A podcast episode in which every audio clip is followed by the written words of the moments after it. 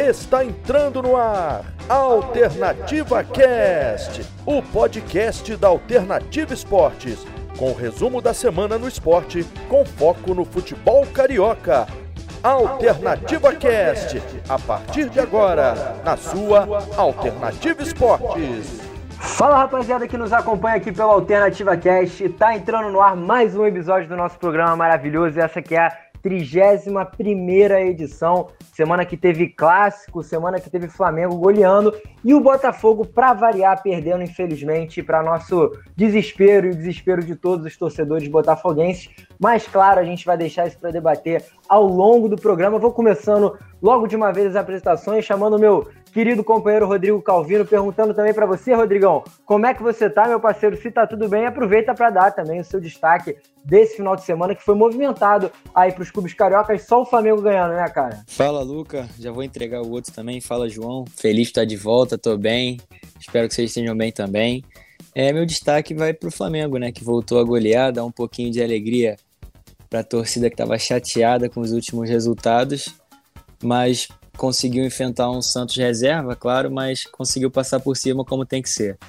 Esse é meu destaque de hoje. É isso, a gente vai debater, claro, venceu, mas a gente ainda não sabe se convenceu, né? Isso você, web ouvinte, vai saber já já com aquela opinião certeira dos nossos comentaristas aqui no programa. Entre eles, além do Rodrigo Calvino, também aqui conosco hoje, João Pedro Ramalho, clássico Joãozinho. Fala aí, meu parceiro, como é que você tá? Aproveita para dar seu destaque também, João. Acredito que seja o mesmo do Rodrigo, né, cara?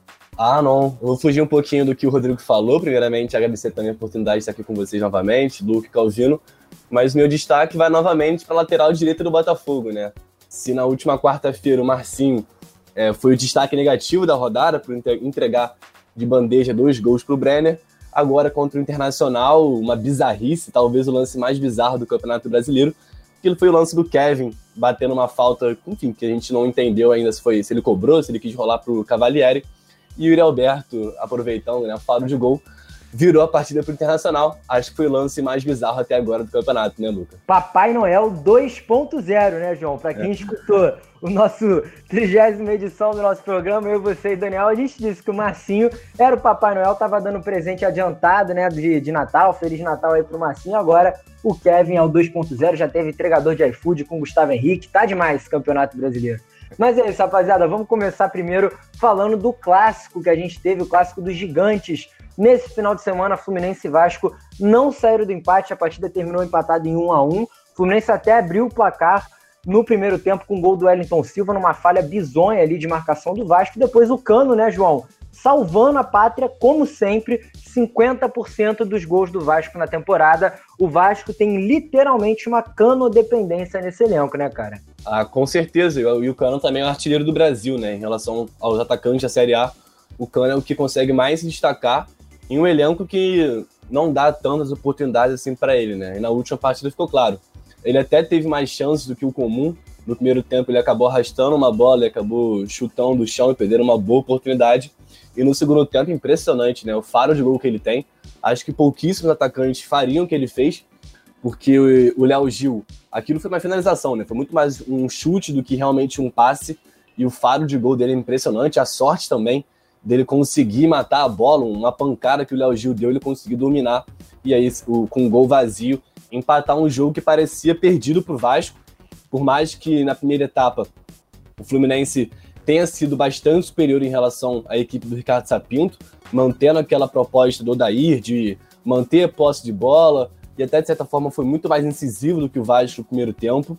Mas na segunda etapa foi outra partida. O Vasco conseguiu se impor muito mais. O Fluminense, não sei se pela proposta do Marcão ou se pelas circunstâncias da partida acabou recuando, né? Recuando de forma natural. E a partir daí o Vasco dominou. Teve as principais chances da partida, dominou todas a, a, as soluções ofensivas da partida e no final acabou contando com a sorte para empatar impedindo também né, que o Vasco se distanciasse do pelotão que está um pouco acima dele, o esporte, é, o Curitiba, o Curitiba está atrás, de verdade, né? O esporte, quem está na frente também é o Bahia, impedindo que essas duas equipes avançassem e piorassem ainda mais a situação do Vasco.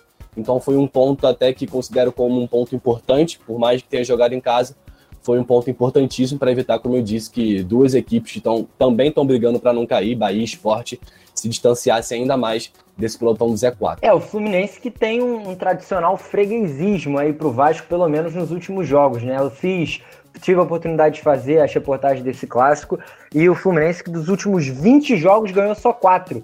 Foram ainda cinco empates e o restante de vitórias para o Vasco, né? Mais de 10 vitórias para o Vasco. O Fluminense que inclusive não ganha do Vasco em São Januário desde 1973.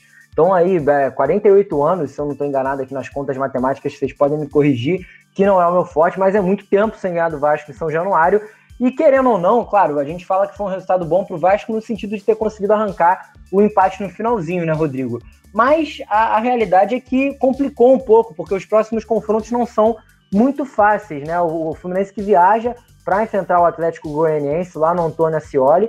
E o Vasco vai pegar, mesmo que em São Januário, o Santos, né? O Santos pós ter disputado as quartas de final, o jogo de volta da Libertadores. Então, realmente, não são duelos fáceis para os times que se enfrentaram nesse final de semana, né, Rodrigo? A tendência e... é que fique mais complicado. Pode falar, João. É, e vai lembrar também, Rodrigo e Luca, que o Vasco tem um jogo a menos, e esse jogo a menos é contra o Palmeiras em São Paulo, no Allianz Parque. Então é uma partida dificílima que o Vasco entra como mero coadjuvante, o Palmeiras, pela fase que vive, é amplo favorito, então uma sequência dificílima por Vasco tentar sair dessa situação. Luca, eu acho que o que mais, o que mais influencia no, nos jogos é a forma com que o Vasco vem jogando, né? A gente não consegue projetar o Vasco sendo favorito em nenhum confronto daqui para frente.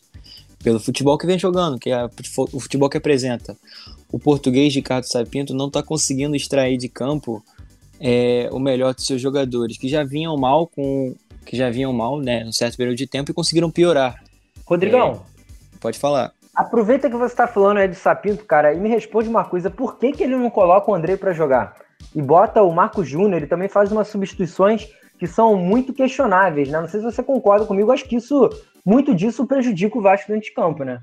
Olha, tem algumas situações que eu, que eu também não consigo entender. Ele até deu, deu até na coletiva, né? Ele explicou as preferências dele. Ele disse que ele, pelos, pelo que ele observa nos treinos, ele acha que a melhor opção pro, pro meio de campo é o Marco Júnior e a melhor opção, pro, por exemplo, pro ataque é o Gustavo Torres sendo que o Gustavo Torres foi totalmente inofensivo para o sistema defensivo do Fluminense e o Marcos Júnior falhou, no, falhou e não acompanhou o Wellington Silva no lance do gol do Fluminense. Então são assim, a gente pode não perceber, mas na escalação acabou influenciando muito no resultado, sabe? Então é para se repensar é, essa, essas escolhas, né? Porque pô, o Andrei, mesmo que ele oscile, ele vinha tendo, vinha sendo o melhor jogador do Vasco no primeiro semestre. E, é, e Rodrigo, aproveitando essa, essa questão de escolha e escalação, acho que foi uma das primeiras partidas que o Ricardo Sapinto entrou com três zagueiros, né? Ele optou por entrar com o Jadson e com o Castan, tirando aquela formação que não vinha dando certo.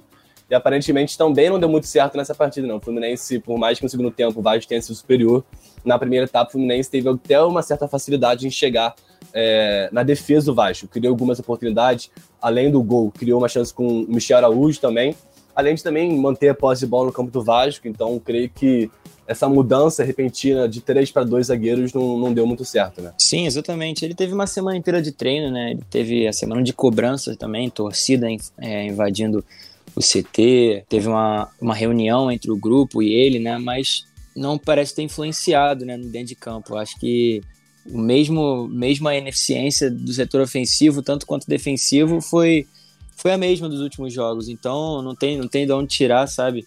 E também as escolhas dele, como a gente já vinha falando. Tipo, por exemplo, o Jadson, que voltou agora de, de período de quarentena do Covid. Ele não, no primeiro, no único jogo que ele fez, ele deu um gol pro Luciano contra o São Paulo, que era uma vitória fácil do Vasco. O, São Paulo não, não estava é, não estava demonstrando perigo pro Vasco, mesmo no Morumbi. Jadson falhou, foi gol do São Paulo, 1 a 1 Era uma vitória importantíssima. Ou seja, ele não tem, não tem justificativa para a escalação dele nesse jogo do último domingo. Foi por opção e... técnica ou foi por questão de lesão mesmo? Opção técnica, opção técnica. É, tinha... vale lembrar que ele ainda bancou o Ricardo, né? Sim, o, Ricardo, o Leandro Castan vem sendo um dos piores zagueiros do sistema de três zagueiros. O Ricardo Graça estava sendo o melhor disparado. Depois vinha o Marcelo Alves, que fez boas partidas, e o Miranda, que vinha dando os vacilos bobos. Mas, assim, tirar esses dois primeiros que eu citei para botar Leandro Castan e Jadson não tem explicação, sabe? É, é algo bem teimosia do português. Eu acho que ele quis botar o jeito dele da zaga, mas acabou que não funcionou. Tanto que o Jadson errou bastante saída de bola e o Leandro Castan se precipitou em vários momentos. Está muito nervoso. Então, acho que ele tem que repensar nessa dupla de zaga aí. Eu acho que, a, na minha formação ideal, seria Marcelo Alves e, e Carrado Graça. É, coisa que é, gente... acontecer, né, Luca? Porque o, o, o Castan é líder desse elenco, é líder do Vasco há muito tempo, desde sua chegada. Ele sempre foi o líder nato dessa equipe, sempre foi o capitão. E agora também foi cobrado, né, na, quando os torcedores do Vasco invadiram o CT. Ele também foi um dos cobrados, cobrando uma postura, né? A torcida do Vasco cobrou uma postura do capitão da equipe. E por enquanto, realmente, o Castanho é muito abaixo do que era esperado para ele apresentar. E até porque ele vinha mostrando um futebol, de certa forma, muito regular ao longo das temporadas, mas especificamente nesse, nessa reta final de Campeonato Brasileiro, ele realmente quer muito de produção. É, exatamente, né, João? E vale a gente ressaltar que o Leandro Castan, se eu não me engano, eu posso ter errado, mas eu acho que ele completou 80 ou 90 jogos com a camisa do Vasco há pouco tempo, realmente é um dos líderes desse elenco. É um cara que tem muita importância, mas não adianta nada manter no time um jogador que, por mais, por toda a importância que ele tenha, não esteja dando predicados para ficar entre os 11 titular. E realmente, Leandro Castanho vem tendo boas atuações, pelo menos aí desde aquele jogo contra o Ceará em diante, ele não consegue ter boas atuações, principalmente naquele jogo do Ceará, que o Vasco levou de 4 em São Januário, ele falhou demais, falhou inclusive nos gols, em lances que quase foram gols, então realmente não está numa boa fase. Ô, João, aproveitar e ficar com você, que a gente está falando aqui do Vasco, cara, mas tem é, dois pontos negativos que eu vou pontuar aí dessa equipe do Vasco e um ponto positivo, porque você compartilha da mesma opinião que eu em relação a esse jogador. Os pontos negativos que eu queria que você comentasse um pouco, aproveitando aquilo que o Rodrigo falou, principalmente do Gustavo Torres, é que, por exemplo, o Torres e o Léo Gil foram dois atletas que começaram as suas primeiras partidas no Vasco, demonstrando que poderiam agregar bastante, principalmente o Léo Gil e esse elenco. Desde então, caíram de rendimento bizarramente, né? Principalmente o Léo Gil, apesar de ter participado do gol, é, não vem jogando nem um terço do que ele apresentou nos primeiros jogos. Mas um ponto positivo que eu achei, pelo menos, foi a entrada do Thales Magno. Finalmente o Thales Magno entrou mais energético, né? Inclusive botou uma bola no travessão. É um jogador que, depois de ter sido muito cobrado naquela invasão do CT, parece ter dado uma acordada, né? Ah, com certeza. Eu acho que o Thales Magno foi um dos pontos positivos nesse empate do Vasco, sim se o Léo Gil e o Gustavo Torres foram os pontos negativos, o Gustavo Torres já era esperado, né? Ninguém esperava que o Gustavo Torres ia chegar no ataque do Vasco e resolver tudo. O Léo Gil, por já ter uma bagagem maior, ter uma qualidade que a gente já que a gente é perceptível a qualidade dele, ele deu uma nova cara no meio de campo do Vasco, mas realmente caiu muito de produção, mesmo participando do gol, como você disse. E o Thales Magno, a gente já vem falando nisso há muito tempo, já desde o Campeonato Brasileiro, que ele caiu muito de rendimento em comparação ao campeonato que ele fez em 2019. Mas na partida contra o Fluminense, no clássico, ele entrou bem. Como você disse aí, nos primeiros lances dele, ele fez a característica, é, aplicou a característica dele, que é o corte e a batida, e quase fez um golaço. Então, pelo menos para tirar um ponto positivo, se a gente conseguisse tirar um, um extrato desse Vasco, o Thales Magno foi sim é, um dos pontos positivos dessa partida e creio que o Ricardo Sapinto pode começar a pensar em utilizar ele. O Vinícius é um dos jogadores também vem sendo muito utilizados, creio também que vem crescendo de rendimento, mas o Thales Magno tem uma qualidade técnica também, tem uma bagagem maior em cima do Vasco. Então creio que o Ricardo Sapinto pode começar a pensar em recuperar o jogador. Por mais que, como eu disse, ele caiu muito rendimento, não é o mesmo Thales Magno do ano passado, mas quem sabe, é, recuperando a confiança, ele pode voltar a ser aquele, ser aquele jogador exuberante que ele foi ano passado. É, a gente vai deixar para falar de Vasco e Santos no próximo programa, né? O jogo do final de semana, do domingo. Então, já começando aqui a falar também do Fluminense, para a gente já ir encaminhando na reta final desse bate-papo sobre o clássico, Rodrigo. Pelo lado do Fluminense, aconteceu uma coisa que o torcedor tinha medo de acontecer, que era pelo menos o desandamento das coisas, nem que seja, claro, brevemente, né? Foi o primeiro jogo do Marcão, mas o que, que eu senti no Fluminense, algo que o torcedor tricolor reclama muito, eu acho que vai se identificar com o que eu vou falar. É um Fluminense que abre o placar e depois para de jogar. Não sei se você concorda comigo, Rodrigo. O Fluminense abriu o placar com o gol do Elton Silva. O jogo estava até que um pouco laical. O Fluminense até estava tomando é, as rédeas da partida, estava com 60% de posse de bola. Inclusive, acabou o primeiro tempo com isso. Mas aí, depois que meteu o primeiro gol, parou de emplacar jogadas ofensivas e a criatividade ofensiva, de novo, mostrou se mostrou né, ser um dos defeitos desse time do Fluminense desde que quando estava com o Kodair. Mas agora, pelo menos nessa primeira partida com o Marcão, isso se evidenciou mais ainda. E outra coisa que eu senti, Rodrigo, queria que você falasse. A gente estava falando do Thales Magno, outro menino pelo lado do Fluminense é o Marcos Paulo. Não consegue emplacar uma sequência boa. Jogou muito contra o Atlético Paranaense, contra o Vasco não jogou nada. Quase não tocou na bola. Sim, exatamente. É, eu acho que o Fluminense tem essa característica, né? Quando sai na frente do placar, mesmo com o Odair, ele se sentia confortável em recuar as linhas para sofrer pressão. Só que dessa vez eu não vi um time tão compacto igual eu via com o Odair. Não vi uma segurança, assim, não vi uma segurança na defesa, nas linhas da defesa tão grande. Eu vi um time muito espaçado. Então foi assim que o Vasco conseguiu penetrar várias vezes. O Thales Magno por duas vezes, uma vez ele isolou, outra vez ele botou a bola no travessão. É, tanto os lances na lateral ali, o Léo Matos conseguiu infiltrar bem. Então, assim, cabe ao Marcão ajustar essa, esse espaçamento que está tendo ali. Porque, obviamente, o Fluminense vai ter, vão ter jogos que ele vai sair na frente, que ele não vai conseguir ficar pressionando o adversário o tempo inteiro, igual foi no primeiro tempo do jogo do Vasco.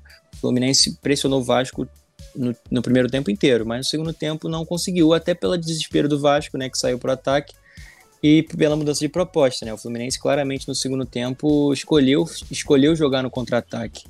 Mas as, acho que o maior pecado do Marcão nesse jogo foi, foram as alterações. Um time que joga no, no contra-ataque não tem como botar Ganso e Fred e Nenê juntos. Não vai sair o contra-ataque dali.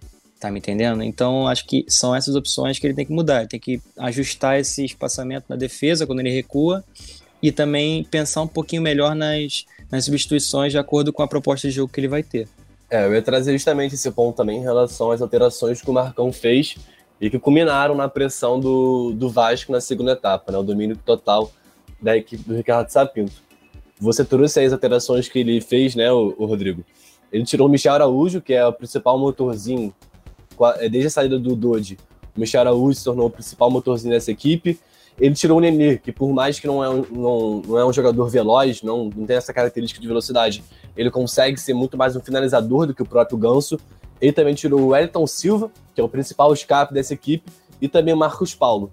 Colocou, colocou o Ganso, perdão, e o Fred também, além, também, além também do Iago, que entrou na segunda etapa. Então o time perdeu totalmente sua característica de contra-ataque, cedeu o campo para o Vasco, cedeu a bola para o Vasco, e a gente viu no que viu. O Vasco mandou na segunda etapa e acho que até foi o resultado, o gol do Vasco era justo. Se tivesse que dar um placar pelo segundo tempo, ou seria a vitória do Vasco ou empate.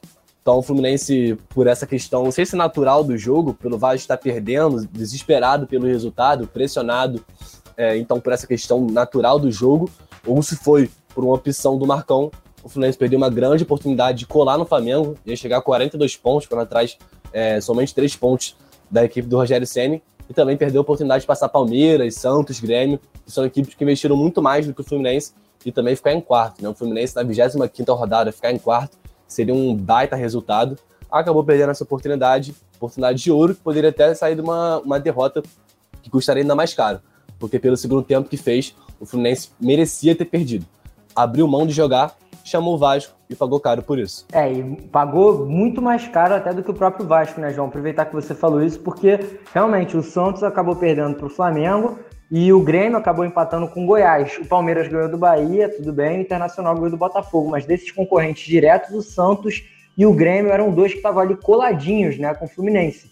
Então o Fluminense acaba empatando o jogo com um gostinho de derrota, até porque levou o gol ali na altura dos 48 minutos e sai de campo com algumas é, questões a serem debatidas, né? Como essa falta de criatividade de novo, a ausência de novo do Marcos Paulo em um jogo depois, logo depois dele ter brilhado na partida contra o Atlético Paranaense. Então o Fluminense ainda precisa regular algumas coisinhas. Claro, foi apenas a primeira partida do Marcão, né, à frente desse elenco, mas ainda precisa regular algumas coisinhas se quiser sonhar com Libertadores, porque é possível, né? O Fluminense tem sim a chance de sonhar com a Libertadores. Já o Vasco, para a gente só encerrar esse assunto de vez, Rodrigo, aproveita para comentar, porque deve ser realmente um dos últimos jogos do Benítez, né? O Benítez, que inclusive, ao meu ponto de vista, ele jogou muito bem contra o Fluminense E a prioridade do Vasco na compra dele lá com o Independente se encerrou hoje, correto, Rodrigo? Sim, exatamente. A prioridade de compra se encerra hoje e o contrato se encerra daqui a pouco. Ele se encerra no final de dezembro. Então, o Vasco já tinha uma situação difícil. Ele, tem mais, ben... ele tem mais dois jogos pelo Vasco, se não me engano, né? Para cumprir. Exato. Exatamente.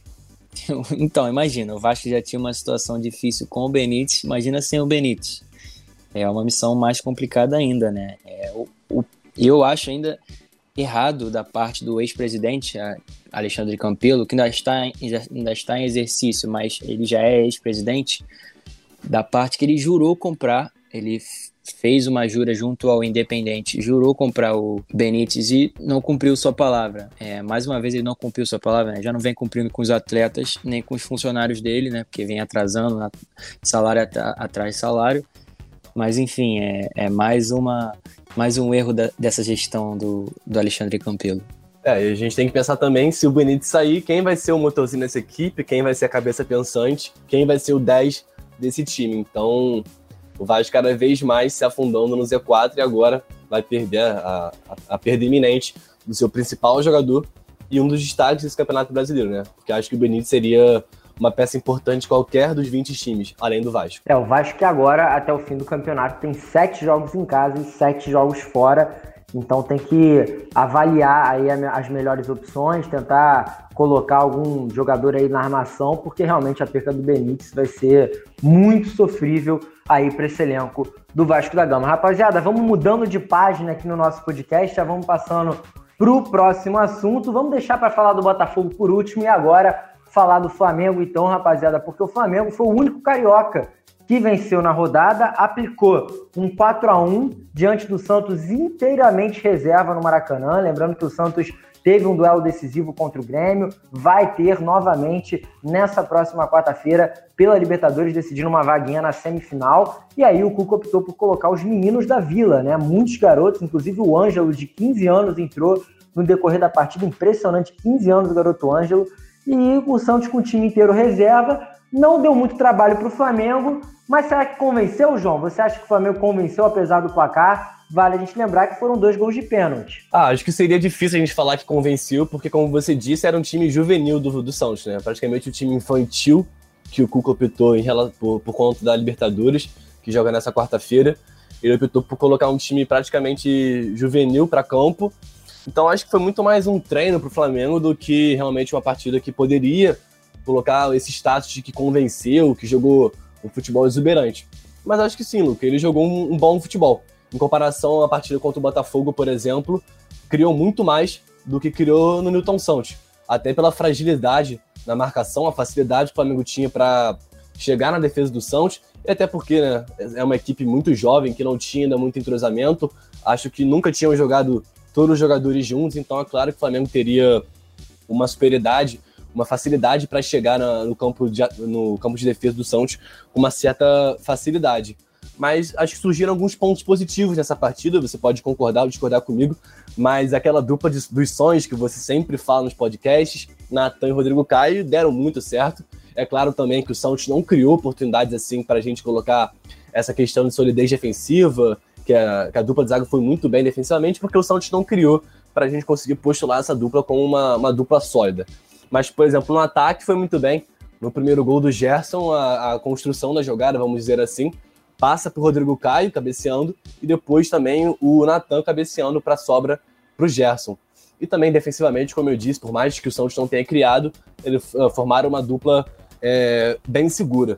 E outros pontos também que podem animar o torcedor flamenguista é que a gente viu um, alguns pontos parecidos com o que a gente via no passado. A gente sempre fala isso, né? Que o Flamengo tenta buscar, o Rogério Senna principalmente, até em comparação com o Domi, tenta fazer um Flamengo com uma personalidade mais parecida com a do Jorge Jesus. E a gente viu alguns pontos parecidos ou similares com o que a gente via no passado, né? O Rogério Senna tenta implementar, até em comparação com o Domi, que tinha uma personalidade diferente, queria implementar um novo estilo de futebol Flamengo e deu no que deu. Já Rogério Senna ele tenta implementar um futebol parecido com 2019. É uma questão difícil, mas que aos poucos vai caminhando para tentar ser ao, ao menos verossimilhante. E a gente viu alguns pontos parecidos, assim, um time muito mais aguerrido, um time muito bem fisicamente, principalmente Bruno Henrique, Arrascaeta, impressionante, ele buscou uma bola que saiu o gol do Felipe Luiz, se não me engano foi do Felipe Luiz, O Arrascaeta busca uma bola quase impossível de pegar, a bola já na linha de fundo, ele consegue dominar e passar para o Felipe Luiz, que acabou marcando o segundo ou terceiro gol da partida, não me recordo muito bem. Então, um time que vai aos poucos montando a sua cara, o seu DNA, a sua identidade, é claro, com algumas vertentes do Rogério Senna, mas que busca aos poucos também ser um Flamengo de 2019. Aguerrido, bem fisicamente, um time muito mais compacto que, do que as últimas rodadas, contra o Botafogo, por exemplo, a gente não viu um time bem compacto, que não conseguia criar, e contra um Santos infantil, a gente conseguiu ver isso. Mas aqui deixa uma pergunta para não ficar me alongando também. O que, que foi aquilo, né? Gabi? Gabi?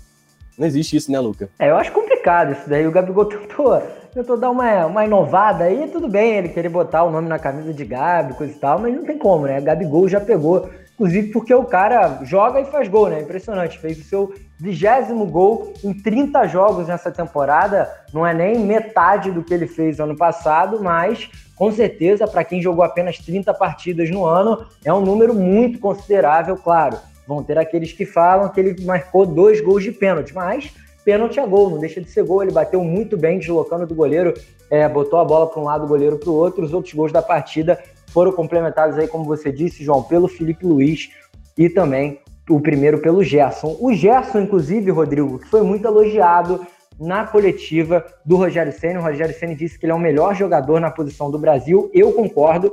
O Gerson, para mim, é um dos únicos jogadores do Flamengo que não caiu de produção desde pelo menos a chegada do Rogério Senna. Ele vem jogando bem em todas as partidas. E vou puxar também para você, Rodrigo, isso que o João falou, da dupla de zaga. O Flamengo não sofreu muito.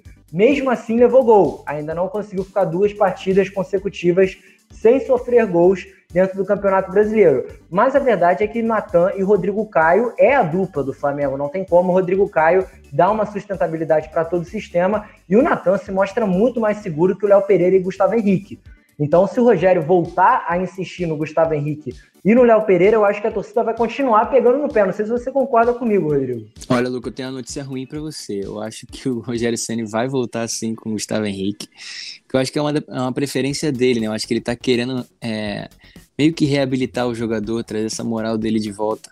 E ele entende que o Nathan é jovem ainda, que ainda tem, ainda, ainda vai ter a oportunidade dele mais para frente.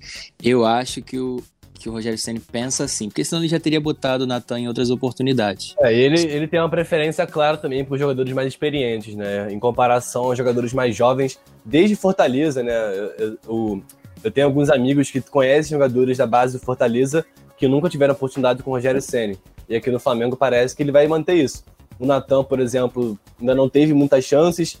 Nas laterais também, Mateuzinho e o Ramon também por enquanto não deram as suas caras na equipe do Rogério Senna e acho que ele vai manter essa preferência em manter jogadores mais velhos, por mais que esses jogadores mais velhos cometam muito mais erros e sejam muito mais irregulares do que os mais novos. É, o Ramonzinho e o Noga que inclusive desceram para o sub-20 de novo, né? Estão treinando e jogando com o sub-20. O único garoto que ele vem dando sequência aí é o João Gomes. Até um bom ponto para você debater também, Rodrigo, porque o João Gomes, apesar de ser um segundo volante, como propriamente disse o Rogério Ceni, foi muito bem contra o Santos e vem sendo muito bem utilizado, né? Todo jogo que ele joga, ele se mostra um garoto aguerrido, que tem aquela pegada. Sabe quem que ele me lembra? Inclusive, me lembra o Coedjar. Não sei se você concorda comigo, Rodrigo. Sim, exatamente. Eu, só para concluir o raciocínio sobre a zaga do Flamengo, eu acho que o, o que o Rogério Ceni está fazendo, tentando fazer, é tentar conquistar o grupo. Aí ele pega esses medalhões, assim, por exemplo, e tenta dar a moral para ele conseguir ganhar o grupo, tá entendendo? Por isso que eu acho que ele não, não botou o João Lucas na lateral direita, por exemplo, quando o Isla se machucou. Ele botou o René. Por isso que eu acho que ele tá insistindo com o Gustavo Henrique. Então são esses, são esses pequenos detalhes que eu acho que dá para decifrar um pouquinho do que acontece no dia a dia do Flamengo. Sobre o, o João Gomes, é ótimo volante. já deu para ver no jogo contra o Racing que ele entrou com uma pegada diferente. Ele é bem rápido, né? Bem veloz dá para ver que ele tem vontade, que não tem nenhuma jogada perdida para ele, então isso vai ser extremamente bom para ele e para os outros integrantes do meio de campo, né, para o Gerson, por exemplo, que vai ter sempre uma cobertura rápida chegando, o que não é o caso do Arão. O Arão sabe se posicionar, mas não é tão rápido, ele não, não, tem, não tem tanta disposição assim, ele não, é, não, é, não tem tanta pegada. Então acho que lembra sim um pouco o Cuejar, mas assim, de, guardadas as devidas proporções, né? Obviamente, eu sei que você falou isso com, com as devidas proporções, mas lembra assim, é, sobre o Gerson em si, eu acho que o Gerson vem, vem sim fazendo um bom papel, só que agora ele tá menos sobrecarregado. Antes ele não tinha Arrascaeta, antes ele não tinha Everton Ribeiro, agora ele tem. Então ele consegue desenvolver só o papel dele. Isso, pô, aumenta o futebol dele muito. Potencializa demais o futebol dele ele está do lado de Arrascaeta e Everton Ribeiro, porque ele sabe onde tem que dar a bola. Então ele facilita o jogo do Flamengo. Tá entendendo? Ele facilitaria o jogo de qualquer time do, do Brasil e do mundo. O Gerson é um dos segundos volantes de melhor qualidade que eu conheço. Então, o Rogério Senna está certo sim em exaltar o, o Gerson e, e, o momento dele é muito bom. Alô, Tite. É inacreditável ele ainda não ter sido convocado, né? Por exemplo, se a gente for pegar os jogadores aí da última convocação do Tite, entre Gerson e Arthur, pelo amor de Deus, né, Tite? Pelo menos nessa fase atual aí, ok, Arthur tá jogando lá na Juventus, mas o Gerson é muito bola, acho que é um cara diferenciado, não só no Brasil, como disse Rodrigo, mas também no mundo, é um dos grandes jogadores aí nessa posição. João, alguns pontos também positivos, aproveitar que você utilizou essa forma de linguagem quando a gente começou a falar sobre o Flamengo. Alguns pontos positivos também para eu jogar para você debater, cara, porque é, você vê como um, poucos minutos em campo podem mudar a carreira do jogador. O PP, garoto da base, aí que entrou e ficou aproximadamente acho que 10 minutos em campo apenas, fez duas jogadas, deu tempo dele fazer duas jogadas, mas duas jogadas muito boas. Uma que ele recebe a bola no contra-ataque, manda um chutaço no travessão, e outra que ele faz uma jogada ali pelo canto, acha o Gabigol na área, o Gabigol acaba chutando para fora. Seu contrato vencia no próximo dia 31 de dezembro e as notícias que saem já nas mídias independentes, nas apurações dentro do Flamengo, é que o Flamengo, a pedido do Rogério Ceni, vai optar pela renovação de contrato do menino. E outra pessoa, né, outro jogador que pode ter o seu contrato renovado ainda é o Diego Alves. Os representantes do Diego Alves viajaram para o Rio de Janeiro nessa terça-feira e vão se reunir com os representantes do Flamengo, com a diretoria do Flamengo, mais uma vez. A tendência é que essa seja a última reunião de fato entre as partes. Eles ainda vão tentar um acerto depois de todo aquele apoio que teve no jogo do, contra o Santos para cima do Diego Alves, o Gabigol comemorando com o Diego, o Bruno Henrique, que foi o melhor em campo, falando na saída, o Arrascaeta hoje em coletiva também elogiando muito. Então são dois jogadores que podem permanecer no Flamengo e ajudar bastante o Flamengo. O Diego Alves, inclusive, que o Rogério Senna atendeu os meus pedidos e viu que o Everton Ribeiro não é o capitão, né? Pelo amor de Deus, é o Diego Alves capitão, né? Everton Ribeiro não fala, né, João? é, tem essa diferença, né? O Everton Ribeiro não fala e o Diego Alves, é, do lado oposto, fala bastante. Primeiramente, sobre o PP, a gente tem que esperar, né? Ele teve seu contrato, vai ter esse contrato renovado, como você disse, de acordo com as mídias independentes do Flamengo. É um jogador que em pouco tempo mostrou potencial, assim como praticamente todos os jogadores vindos da base do Flamengo, né? A, a, base do Flamengo é muito forte, a gente não consegue ver, além do Lincoln, que não conseguiu manter uma regularidade, são pouquíssimos jogadores que subiram pelo menos do ano passado e esse ano também, que não mostraram futebol, um futebol capaz de se manter nessa equipe. Em relação ao Diego Alves, é, é uma questão é, bem difícil, né? Questão burocrática também, porque o Flamengo mantém jogadores como Vitinho, por exemplo, Michael, Pedro Rocha, que tem salários exorbitantes. E claro, o Diego Alves também tem um salário exorbitante, mas é um jogador que entrega muito mais e entregou muito mais. É ídolo do Flamengo, teve uma, uma, uma campanha impressionante ano passado na Libertadores, no Brasileiro. Esse ano também mostrou um, um, um baita futebol, entre aspas, né? Porque ele agarra. Mas antes dali, acho, acho que pela, pelo surgimento do Hugo, o potencial que o Hugo tem, a diretoria do Flamengo acaba deixando o, o, Diego Alves de lado por saber que tem um grande goleiro esperando a sua, a sua chance. É claro que o Hugo está em formação ainda, mas eu creio que a diretoria do Flamengo pensa assim: tem um grande goleiro a ser formado ainda e não valoriza o seu ídolo, um dos maiores ídolos do Flamengo, ganhou Libertadores, ganhou Brasileiro, um dos líderes, um dos líderes dessa equipe, como você disse, é, foi o capitão, ele tem essa bagagem de experiência, ele consegue motivar o, time inteiro, e a gente percebeu isso no gol, né? Quando o Gabigol faz o gol, ele vai lá com uma resposta diretoria, resposta a toda a gestão do Braz, enfim, e vai comemorar junto com o Diego Alves, mostrando que todo o elenco quer que o Diego Alves fique. Então, uma resposta que a diretoria tem que repensar e também repensar a questão burocrática dele, né? Diminuir salário, diminuir tempo de contrato é uma questão que, claro, vai afetar um dos principais jogadores que é tão importante nessa equipe do Flamengo. Então, acho justíssimo a permanência dele e que o Flamengo faça todos os esforços possíveis né, ao alcance do Flamengo para a permanência do Diego Alves, porque ele é importantíssimo para essa equipe. É, realmente é um líder dentro desse elenco. Para a gente se encaminhando também sobre esse assunto aqui do Flamengo, vou deixar é, os amigos aqui, os nossos queridos companheiros João Pedro Ramalho e o Rodrigo Calvino fazendo as suas concepções sobre uma, uma frase que eu ouvi de um companheiro de imprensa nosso, que eu achei muito interessante. O Cereto, do Sport TV, eu estava vendo um programa esportivo no Sport TV, e o Cereto disse uma coisa interessante, né? Foram apenas agora, acho que essa partida da construção te completou 180 minutos apenas que Pedro, Gabigol e Bruno Henrique estiveram juntos em campo, né? Ou seja, o quinteto mágico, aí como a torcida do Flamengo fala, Pedro, Gabigol, Bruno Henrique, Everton Ribeiro e Arrascaeta. Nessa ocasião contra o Santos, o Pedro entrou na segunda etapa, fez uma boa jogada, tentou uma cavadinha, acabou errando, deu um porta-luz lá também para o Gabigol, foi participativo nos minutos que esteve presente. O Arrascaeta voltou para fazer o segundo volante com a saída do Gerson, que estava desgastado. Aí o Cereto, Rodrigo, disse que esse time com os cinco jogadores é time de videogame, que é time que você coloca para jogar no videogame. Na vida real fica complicado porque é muito ofensivo. Você concorda? Você acha que dá? Porque realmente é uma pena, como o próprio Rogério Ceni disse na sua coletiva, é uma pena você contratar o Pedro e ter que deixar ele no banco porque tem o Gabigol. Será que tem a, a, a possibilidade de você começar um jogo com esse quinteto ou você acha que é melhor resguardar essa formação e deixar para quando o jogo já tiver ganho ou quando precisar de mais gols na partida? Olha, eu acho que existem ocasiões e ocasiões. Por exemplo, se você vai enfrentar um time que possivelmente vai ficar fechadinho e vai, vai te enfrentar é, buscando um ponto só o, o empate, vai brigar por uma bola. Eu acho que cabe o Rogério Senna, por exemplo, escalar o, o Flamengo com esse quinteto, mais o Gerson de primeiro volante. Não sei se deu para entender. É Gerson, Arrascaeta de segundo, Everton Ribeiro, Pedro, é, Bruno Henrique e Gabigol. Eu acho que ficaria interessante, mas dependendo de cada jogo. Eu acho que, por exemplo, no, no próximo jogo, se eu não me engano, é Flamengo e Bahia. O Bahia é um time que ataca. É, sofre bastante gols, mas ataca bastante. Então não vejo não vejo necessidade desse, desse esquema. Tem que ser algo bastante estudado, sabe? Tem que ser de acordo com o adversário.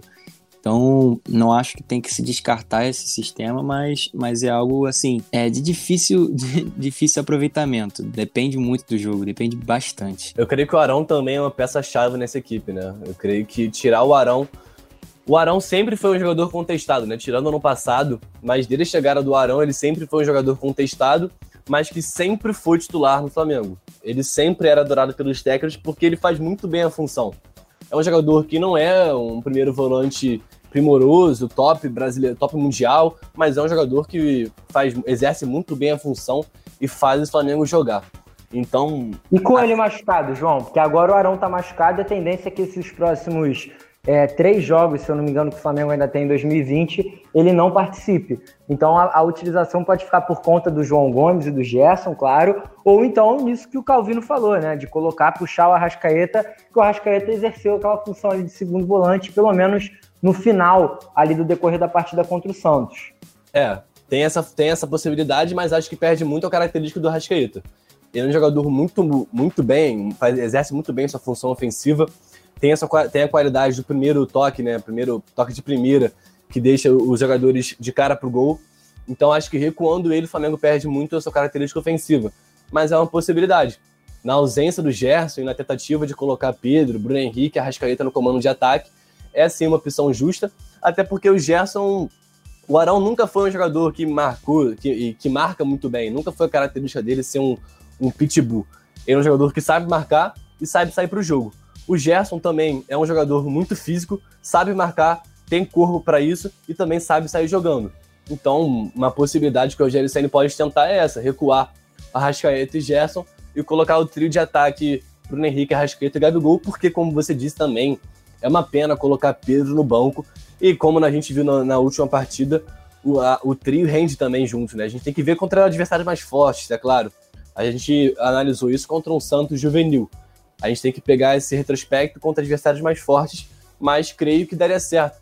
É um trio de ataque de muita qualidade, ainda chegando é Everton Ribeiro atrás, Arrascaeta, Gerson, então um time que fica muito ofensivo, mas também tem uma característica defensiva forte, com o Natan, com o Rodrigo Caio também, que sabem fazer uma linha alta, um bloco alto, que dificulta também uh, o jogo do adversário. Assim também como os atacantes devem fazer, né? Bruno Henrique, Pedro, Arrascaeta, enfim, o time inteiro, como fazia no passado. Um bloco alto que impede que os outros times jogassem, como foi a característica do ano passado. Se perdeu esse ano, o Flamengo deixava os times jogarem e agora parece estar recuperando aos poucos com o Rogério Senna. Luca, é, Luca e João, né? Essa possibilidade do, de, de recuo assim, do Arrascaeta numa formação mais ofensiva me lembra muito também como foi com o Lucas Paquetá, né? Que ele jogou por muito tempo de segundo volante. Ele que começou como mais ou menos um meia esquerda, igual também o Arrascaeta jogava no Cruzeiro. Depois veio de armador e acabou saindo como segundo volante. É, eu acho que pode ser uma coisa que vá, assim, pode ser uma descoberta, mas também pode ser uma furada. Então, assim, cabe muito ver nos treinamentos, assim, em alguns jogos que provavelmente já vão estar ganhos, que não vai testar isso no início do jogo, pelo menos eu acho isso. Então tem que ver isso ao longo do tempo, mas é uma possibilidade, sabe? Eu não acho que tem que ser algo a ser descartado, não. É, vale a gente lembrar que o Diego Ribas que fazia inclusive aquele meio de campo do time do Flamengo com Paquetá, né, que era Everton Ribeiro, Coediar, Diego Ribas e Paquetá, além do Arão. O Diego Ribas, que também está voltando de lesão, vai estar à disposição contra o Bahia, então pode ser mais uma possibilidade ali no meio de campo, caso ele queira liberar um pouquinho mais o, o, meio de campo, botar também o Diego, quem sabe recuar o Gerson. Rogério tem algumas alternativas. Em falar de Paquetá, só uma, uma curiosidade que o Paquetá finalmente voltou a reencontrar o seu futebol lá na Europa, né? Inclusive foi eleito o melhor da partida do Lyon contra o PSG. Paquetá, que está no time francês do Lyon, vem sendo titular. Jogou muita bola o Paquetá contra o PSG. A gente torce para que ele volte a demonstrar aquele futebol que ele demonstrou quando foi melhor. Se não me engano, foi inclusive melhor do Campeonato Brasileiro em 2018. Rapaziada, mudando mais uma vez a página e agora entrando no nosso bloco final de programa, a gente que vai deixar as projeções para sexta-feira. Hoje vamos fazer só aquelas análises. João, já sabe de quem que é a vez, é a vez do Fogão. Fogão, rapaz, impressionante. Consegue abrir o placar com Pedro Raul e ainda levar a virada. O Kevin, eu até agora estou tentando entender o que, que aconteceu. E o Internacional também, que deu uma bobeira danada no gol do Pedro Raul. É, essa questão do Botafogo fazer um gol e tomar um em seguida é a tônica desse time no campeonato inteiro. É um time muito desatento. A gente viu isso contra vários times. Foi assim contra o Corinthians. O Botafogo fez um gol já no, já no terço final da partida e tomou outro nos acréscimos contra o Atlético Paranaense, tomou um gol nos acréscimos também, contra o Flamengo, fez um gol aos 47, tomou outro aos 50. Então, um time muito desatento que a gente não fica assim, como posso falar, de boca aberta em ver o time do Botafogo tomar um gol logo em seguida de marcar. A gente já esperava isso, porque o Internacional teria que, obviamente, sair para o jogo e era esperado que o Botafogo tomasse um gol, porque realmente a defesa ainda não se encontrou com 25 rodadas, é uma defesa muito frágil que não consegue passar um jogo em branco. São 10 jogos que o Botafogo não consegue vencer, sendo 7 derrotas consecutivas. Então, vai se afunilando cada vez mais para baixo. Não consegue também mostrar uma reação.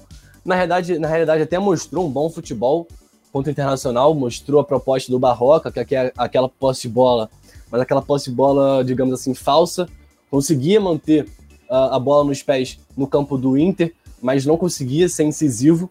Do lado oposto, quando o Internacional tinha posse de bola, era muito mais incisivo que o Botafogo, até porque ele tem jogadores para isso. Edenilson, Patrick dão uma verticalidade ao time que o Botafogo não consegue dar porque não tem peças para isso. O Bruno Nazário é um jogador que não tem velocidade, vem muito abaixo também tecnicamente, fisicamente também decaiu muito e por isso o Botafogo não consegue criar nada durante as partidas. Né? Contra o Internacional também foi assim, até mostrou uma evolução na questão de posse de bola, solidez defensiva em alguns momentos foi interessante. Conseguir, a gente via nessa partida que o Botafogo poderia vencer, porque o Internacional não ameaçava o Botafogo, mas aí num erro bizonho do Kevin, que a gente pode discutir aqui se ele, o que ele quis fazer.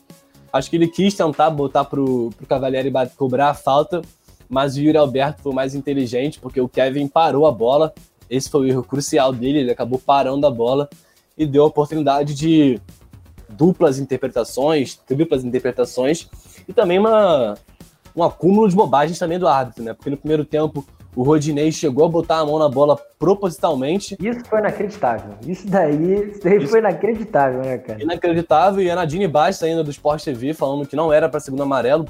Isso foi uma mão anti-jogo. O Rodinei bota a mão na bola. E se você vê o replay, ele já assim que ele bota a mão na bola. Ele admite, né, cara? Depois eu acho que, inclusive, na, na saída pro vestiário, ele admitiu pro, pro Barroca, não foi isso, João? Ele admitiu pro Barroca, sim, que tinha. É óbvio que ele tinha colocado a mão na bola pro, propositalmente. Mas acho que só Nadine Baixos e o, o juizão da partida acabaram não vendo. E aí, um jogador que já tinha amarelo era para ser expulso e não foi, né? Mas não tem como culpar só a arbitragem. O Botafogo não vem jogando bem por mais que tenha mostrado uma evolução, é um time que vem muito abaixo e são agora, se eu não me engano, cinco pontos ainda para sair da zona, ou, ou oito, vou confirmar daqui a pouco, mas cada vez mais vai piorando essa situação. Mas, por outro lado, tem um confronto direto contra o Curitiba na próxima rodada. Se vencer, ultrapassa o Curitiba e vai para a 17 18 colocação, contando, claro, com o tropeço do Goiás. É, o Botafogo, né, Rodrigo, que está agora na lanterninha do campeonato, né? Isso ainda não tinha acontecido, se eu não me engano, o Goiás vinha aí amargando várias e várias rodadas, mas é aquilo que a gente vem debatendo. Todos os times, à exceção ali de Curitiba, é, Vasco e Botafogo, o resto de todos os outros times está pelo menos engatando aí uma sequência boa. O Bragantino, que esteve muito tempo é, na vice-lanterna, já está hoje na 11 colocação. O Atlético Goianiense, que flertou com a zona do rebaixamento, também já subiu na tabela. O Atlético Paranaense voltou a cair. O esporte, que vinha numa sequência horrorosa, ganhou o seu último jogo, né? Contra o próprio Atlético Goianiense, gol do Thiago Neves. O Botafogo não esboça nenhuma reação. Agora está em vigésimo lugar no campeonato, foi ultrapassado pelo Goiás, que já engatou aí o quarto jogo seguido sem derrotas, empatou com o Grêmio, uma, um empate importante, aliás, o Tadeu agarrando tudo de novo. E o Botafogo, mais uma vez, deixando a desejar, dessa vez sofrendo a virada. Ainda levou é, os gols muito, muito bobos, né? O próprio gol do Patrick, eu achei muito boba a jogada, o Botafogo se enrolando todo dentro da área para conseguir marcar. E o Kevin, Rodrigo, eu queria que você fizesse as suas concepções sobre esse cidadão, porque eu, assim, não dá para entender, né, cara? Sai Marcinho, entra Kevin, nada muda, continua entregando gol. O que, que é isso, cara? Olha, esse lance do Kevin eu acho particularmente muita ingenuidade, sabe? Ele foi muito ingênuo no lance. Mas eu não culpo só ele, não. É, eu acho que, além da ingenuidade, a ingenuidade dele, também teve a lambança do juiz, né? Porque ele não pode apitar e dar as costas pro que vai acontecer. Tanto que ele perdeu o timing do bom senso do que estava do que tava realmente acontecendo. É, Kevin... Rodrigo, acho que o pior é que eu acho que ele nem tinha apitado ainda, porque o Pedro Raul, em entrevista após o jogo, ele indagou isso. Ele perguntou, falou na entrevista que se fosse ao contrário, por exemplo, o Kevin batesse a falta verticalmente, colocasse o Botafogo numa situação de perigo em relação ao gol do Internacional, criasse uma solução ofensiva, se o juiz ia parar e voltar a jogar porque não tinha apitado. E ao contrário, como foi, né? O Kevin gerou uma solução ofensiva para o Internacional e o juiz validou o gol pelo VAR. Sim, exatamente. Então, eu acho que o erro crucial foi ele ter dado as costas né, pro, pro lance. Ele não teve o bom senso na hora de avaliar o que estava acontecendo. Se eu acho que se ele tivesse de frente, ele avalia, avaliaria que o Kevin não, realmente não quis bater a falta. Ele quis dar pro Diego, pro Diego Cavalieri é, cobrar. Mas como ele estava de costas, ele acabou não, per, ele acabou não vendo o lance. Então acho que isso foi crucial. E também ressaltar também a esperteza do Yuri Alberto, né? Porque tá todo mundo falando da falha do, do Kevin e da lambança e tudo, mas o Yuri Alberto, se não, se não fosse. Se não tivesse o, a, a sagacidade ali na hora, não teria sido gol. Então acho que também tem um pouquinho de mérito dele. Mas falando sobre o Botafogo, eu acho que o desempenho do time vem sendo ruim. Mas esse último jogo pela minha, pelo menos na minha concepção, melhorou um pouquinho, é, porque o Barroco já conseguiu dar um pouquinho da cara dele ao time. O Botafogo já ficou um pouquinho mais com a bola, ficou mais competitivo, mesmo pegando um time que está em má fase, que é o Internacional, mas assim, é um time que fez frente ao Boca Júnior, é um time que é, fez frente também ao Atlético Mineiro, que, que tá na ponta da tabela, então tem que se dar os méritos do Botafogo. Foi difícil, assim, foi difícil de ganhar do Botafogo, mesmo no Beira Rio o que não vinha acontecendo. O Botafogo estava sendo facilmente ganho em qualquer, qualquer facilmente vencido em qualquer, em qualquer partida. Então, essa virada de chave eu acho que pode dar um pouquinho de moral pro, pro elenco e pode ser, um, pode ser algo crucial. Mas assim, eu ainda acho que vai faltar tempo pro Botafogo. Eu acho que, por mais triste que seja, eu acho que o Botafogo vai jogar a Série B ano que vem. É, eu também acho que é bem difícil a situação do Botafogo, porque tem um confronto direto agora contra Curitiba, mas Botafogo depende, entre aspas, de si só, né? Isso que é o problema. Botafogo depende ainda de si só, tem 15 rodadas, são 45 pontos, o Botafogo pode somar, é claro que não vai somar isso, mas ainda depende de si, como eu disse. Mas tem que contar com tropeços de Vasco, Curitiba, Goiás, Atlético Goianiense, Esporte, enfim, é um grupo muito grande e que o Botafogo está na lanterna a oito pontos também de sair. Então é uma situação complicadíssima. E só trazendo, Luca, os dados sobre as últimas partidas, né, que mostram essa desatenção da equipe do Botafogo contra o Ceará. O Botafogo saiu na frente e acabou tomando o gol também logo em seguida. Quanto o Bragantino também foi assim e acabou tomando a virada num lance de pênalti também contestável. A arbitragem em si no Campeonato Brasileiro vem sendo muito difícil com o Botafogo. E também contra o Internacional marcou um gol e logo em seguida, sete minutos depois, tomou o gol de empate. Então é um time que é muito desatento e acaba perdendo pontos importantíssimos. importantíssimos. Tirando também aqueles jogos que, como eu disse anteriormente, perdeu nos acréscimos. Corinthians, Flamengo no primeiro turno, Atlético Paranaense, enfim, são vários pontos que o Botafogo perdeu, foi acumulando e agora está na situação, oito pontos para sair. É, e o problema é muito disso que você falou, né, João? O Botafogo sempre sofre por conta de seus próprios erros, né, cara?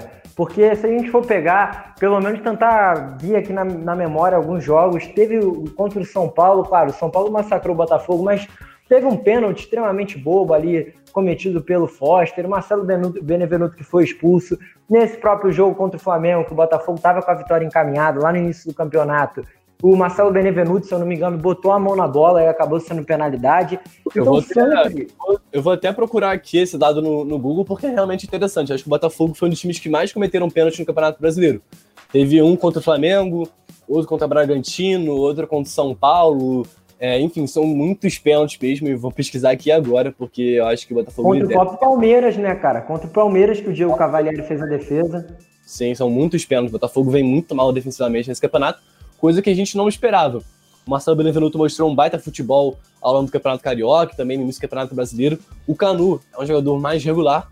E o Rafael Foster, que veio da Bulgária e ainda não se encontrou no Brasil. É, realmente. Agora o Botafogo enfrenta Curitiba e em sequência vem dois paulistas, se eu não estou enganado, né? Rodrigo Santos e o Corinthians. Então, nem a tabela ajuda o Botafogo a sair dessa situação, porque oito pontos para o Botafogo conseguir sair, ainda tendo que depender dos seus rivais ali que estão disputando essas posições, é complicado. Claro, vai jogar contra o Curitiba, é confronto direto? É confronto direto.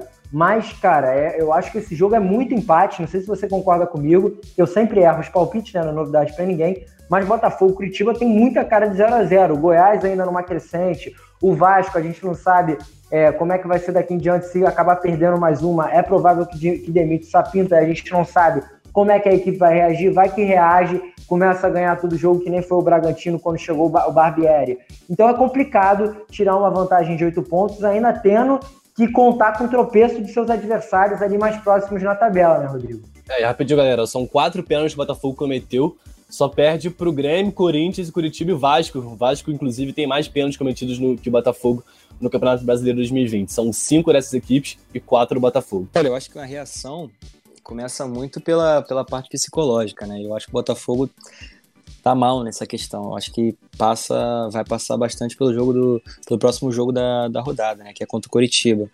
Eu vejo que o Botafogo tem totais condições de ganhar esse jogo, até pelo futebol que o Curitiba vem jogando, que também é outro time mal demais. Então, assim, eu vejo um jogo bastante aberto e eu não descartaria uma vitória do Botafogo, não. Acho que o Botafogo jogou bem contra contra o Internacional na, nas suas limitações e pode fazer uma boa partida contra o Curitiba. Assim, ganhando, o astral muda, é, o psicológico muda e pode ser que engrene. Mas a gente sabe que é difícil a situação do Botafogo, ele não depende só de si, ele depende também dos outros. É, então fica bem difícil, mesmo que consiga uma reação, acho que não vai ser por tanto tempo para conseguir tirar ele da situação que, que se encontra. Não sei se respondeu sua pergunta, mas acho que eu fui o mais claro possível na situação do Botafogo, pelo meu entendimento, sabe? É, com certeza. Vai muito do psicológico, não só com, com o Botafogo, mas também com todos os times, né? A gente viu, por exemplo, o Fluminense, que tem um elenco super eliminado, super limitado, estava é, com a confiança lá em cima e está até agora. Já estamos encaminhando aí para a 26 rodada do Campeonato Brasileiro. Fluminense brigando com o elenco que tem para uma vaguinha até no G4, né? Não é nem G6, a gente fala até de G4 para o Fluminense. O Flamengo com o elenco é, poderoso que tinha com o Domenech, a confiança não estava rolando, perdeu vários jogos. Então, realmente, a confiança é uma. Além do primor técnico, da qualidade do elenco e todas as coisas que são comuns aos debates aqui esportivos, a, a, a, o psicológico do jogador afeta muito, com certeza. Rapaziada, assuntos debatidos. Fizemos aqui a análise completa do que foi esse final de semana entre os clubes cariocas. Sexta-feira a gente volta com mais, aí sim, fazendo as projeções para mais uma rodada decisiva. Cada rodada mais próxima do final do Campeonato Brasileiro vai sendo uma final para os clubes que vão pelo menos disputando vaguinhas que sejam Sul-Americana, escapar do rebaixamento, Libertadores e até título, no caso aí do, do Rio de Janeiro, Flamengo disputando por o título. Então, mais um fim de programa chegado aqui ao final. A gente agradece todo mundo que nos ouviu, que nos acompanhou. Vou chamando para as despedidas, João. Começar contigo, meu parceiro. Vê, aí aproveita para falar para a rapaziada quando é que você volta de novo, dá o seu destaque final desse, desse final de semana que a gente debateu tudo de melhor do futebol carioca. Obrigado, meu amigo Luca, 31 edição, uma honra estar nessa caminhada ao lado de vocês, do Daniel, do Renato também. E mais um final de semana, tomara que o Botafogo consiga, consiga sair da situação. O Vasco também precisa começar a reagir e que Fluminense e Flamengo consigam os seus resultados para voltarem a se postularem lá em cima, né? Continuam lá em cima, mas o Flamengo, o objetivo, né, a obrigação, como a torcida diz, é ganhar o Campeonato Brasileiro. E o Fluminense, com todas as suas limitações, com o elenco limitado que tem, o time que menos investiu naquela parte de cima da tabela, tomara que todos os times cariocas consigam atingir seus objetivos e que comece na próxima rodada. Valeu, galera. Fui. Falou aí do Renato, né, João? Vou fazer aqui, divulgar o trabalho do amigo, rapaziada. Renato, que além da Alternativa Esporte, faz vários vídeos muito interessantes lá, o CR News, no Instagram pessoal dele. Então entra lá, dá uma moral pro amigo, quem gosta do Renatão, nosso companheiro aqui, faz vários vídeos informativos lá, Renato Ximenes, no Instagram do amigo. Entra lá para você acompanhar o trabalho do nosso companheiro. Rodrigão, muito obrigado por mais uma participação. Espero contar com você aqui em breve. Aproveita para dar o tchau e o destaque também para nossa rapaziada que nos acompanhou. É isso, rapaziada. Muito obrigado pelo, pela audiência aí, né? Mas espero que fiquem ligados também na rodada de final de semana e também no podcast de sexta-feira, que vai, vai vir cheio de projeções, né? Nessa rodada tensa para os cariocas. É, não sei se eu vou estar participando sexta-feira, mas caso sim, nos veremos novamente. Então, é, boa sorte aos times cariocas e, e um bom, uma boa semana para todos. Valeu, Luca, valeu, valeu, João, valeu, Daniel. É isso, rapaziada. Muito obrigado aos nossos companheiros que nos acompanharam. Também muito obrigado ao Daniel que está fazendo a operação aqui do programa nos bastidores. Daniel volta na sexta-feira. Vamos ver aí com a rapaziada qual que vai ser a equipe. Mas é isso, rapaziada. Mais um fim de programa. Vamos ficando por aqui. Muito obrigado e até sexta-feira com muito mais informação aqui no Alternativa Cast. Valeu! Você ouviu mais um episódio do Alternativa Cast. Apresentação de Luca Garcia, participação de João Pedro Ramalho, Renato Ximenes e Daniel Henrique, que também faz a edição. Para ouvir todos os programas, busque Alternativa Cast no seu agregador de podcasts. Até a semana que vem!